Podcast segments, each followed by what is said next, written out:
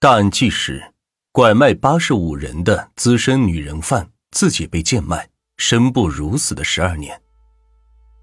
前些年，四川发生了一宗特大人口拐卖案，拐卖过八十五人的女人贩子竟然神秘消失了十二年。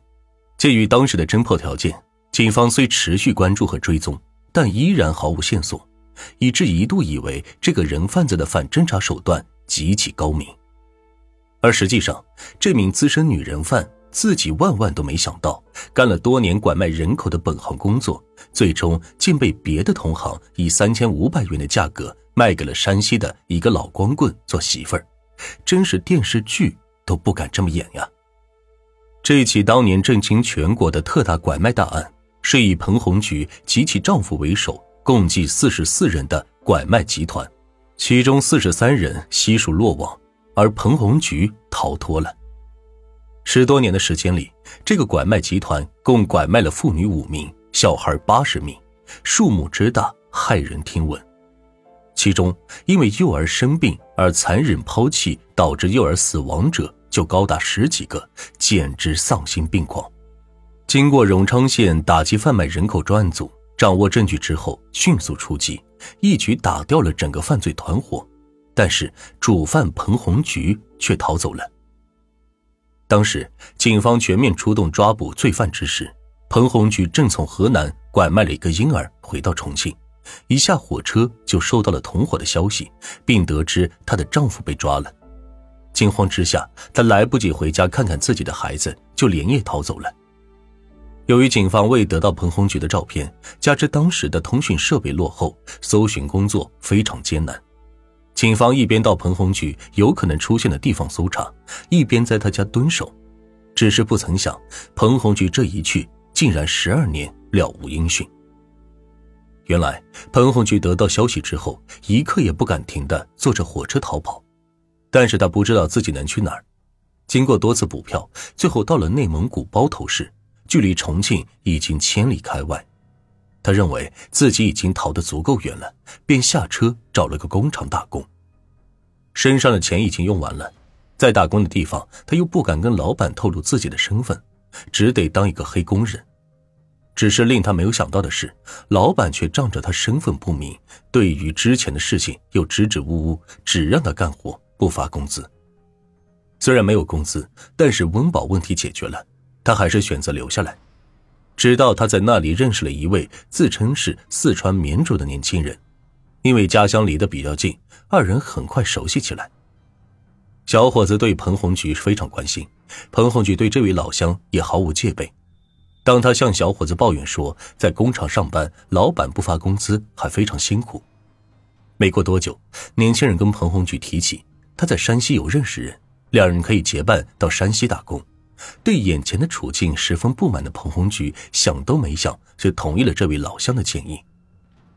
他们一起从包头前往山西，只是令他做梦也没有想到的是，等待自己的将是命运的惩罚。即使暂时逃脱了法律的制裁，也无法逃脱良心的谴责，甚至是命运的处罚。到了山西，彭红菊才发现自己竟被自己信任的老乡以三千五百元的价格卖给了当地的一个老光棍做媳妇。做了多年人贩子，最终却被别人给贩卖了，这让彭红菊叫天天不应，叫地地不灵，十分后悔自己听信了这位老乡的话。老光棍名叫做赵荣秀，靠给别人放羊为生，家中只有一个十几平方米的窑洞，非常贫穷。里面什么都没有。为了防止彭红菊逃跑，赵家的亲戚轮流的看管他。刚被关起来的时候，他总是想尽一切办法逃跑，每次都被赵荣秀逮回去后，之后便是一顿拳打脚踢。彭红菊也许从未想过，自己的报应竟然来得如此之快。后来，赵荣秀为了防止他再次逃跑，直接将他关进了没有窗户的窑洞，每日都见不到阳光。彭红菊的精神渐渐崩溃。一年后，彭红菊患上了脑血栓和胆结石，赵荣秀及时带她就医，才捡回了一条命。后来又因为脑溢血，导致了半身不遂，她最终连逃跑的能力都没有了。就在这样的环境下，彭红菊生活了十二年。据他后来自己反映，十二年间自己只洗过三次澡，只出过一次门，从未吃过一顿饱饭。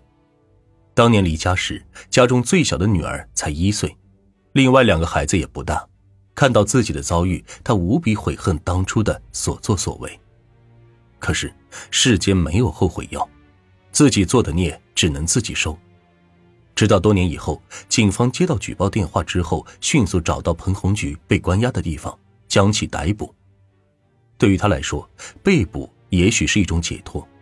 至此，四川特大人口拐卖案终于宣告结案。待到彭红菊被转押回重庆之后，他的三个孩子和年近八十岁的父母都不愿意前来探望他。在法庭上，他只能凄凄惨惨地对着法官求情。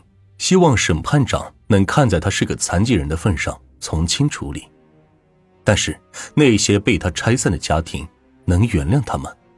答案是否定的。即使是残疾，也是自作恶的结果。至此，拐卖八十五人的女人贩子神秘消失了十二年之后，最终难逃法律的制裁。彭红菊被判处死刑，也许是直接判处死刑对他来说太仁慈了。才在他逃跑之后，承受被拐卖的百般煎熬，再来接受正义的制裁，一切都是咎由自取。